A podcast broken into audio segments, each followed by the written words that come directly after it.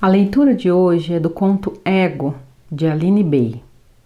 Conto presente na coleção Identidade, a qual apresenta contos de alguns dos mais relevantes autores brasileiros contemporâneos. Coletânea disponível no site amazon.com.br barra coleção Identidade. Lendo mais contos por Renata Teixeira. Ego. Trombei com Jorge e Sandra eles demoraram para notar a minha presença. Pareciam íntimos, mas pelo menos não se beijaram. Ah, minha ingenuidade de pensar que eu era única. Lenta facada nas costas ao perceber que não, sou burra. Se por acaso o Jorge precisar de uma atriz, ele vai contratar a Sandra. Olhe para ela. Cumprimento os dois com naturalidade Estava passando por aqui quando vi vocês. Eles sorriram, perguntaram se estou bem. Estou, obrigada. E depois de mais algumas palavras, eu fui embora. A beleza da Sandra me invadia o peito. Eu me sentia tão frágil. Era como se eu não tivesse o direito de existir. A beleza da Sandra entorpecia meu espírito, que finalmente tira os óculos para entender isso, finalmente se descobre um rato. Confirma no reflexo da poça: sou um rato. A rua está cheia. Pessoas caminham como se nunca tivessem perdido a hora, um brinco. Onde estão os defeitos dos outros, o mau hálito, as desproporções? Que solidão ser um rato sozinha. Será que alguém precisa de um camundongo para um filme? Um roedor que se pareça muito com uma mulher?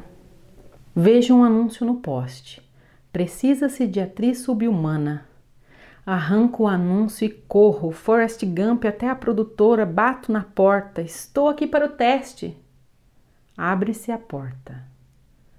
Me instalo no cenário todo branco. Mal começo a performance que me dá na telha, bem mostra bem do jeito que sou quando escuto o pessoal atrás das câmeras. Corta, o papel é seu. Sério? Claro! Não acredito, que felicidade! Mas eu já posso comemorar? Porque toda vez que comemoro, o quê? Me ligam dizendo que houve um engano. Isso foi antes. Qual é o seu nome? Rato. Aqui, rato. Venha pegar seu cachê teste. Ah, obrigada, muito obrigada, senhor. Filmmaker. Pode me chamar de senhor Filmmaker. Anota para mim seu telefone. Obedeço. Entraremos em contato. Obrigada. Abro a porta da produtora. Pesada porta contra fogo e saio. Já escureceu. Caminho de volta para casa. Me sinto levemente alegre, mas passa. Em um minuto ou dois estou melancólica de novo. Pequena tristeza, caixinha de música. Reparo enquanto caminho no cansaço das pessoas que estão no ponto de ônibus. Elas me olham também. Que ideia fazem de mim? Só espero que não me descubra um rato. Ainda bem que está escuro. Odeio as linhas da minha boca, odeio meu rosto nas fotos e às vezes o amo. Às vezes, quando vou dormir e passo creme, eu o amo.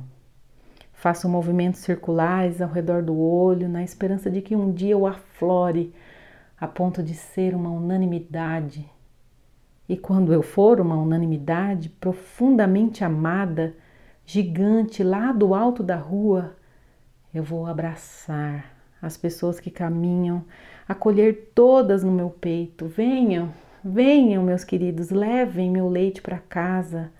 Jorge, Sandra, se aproximem, peguem o que quiserem, anda o que quiserem. Jamais serei cruel com vocês. Abro a porta de casa Barulho de telefone. Atendo. É da produtora, dizendo que houve um engano.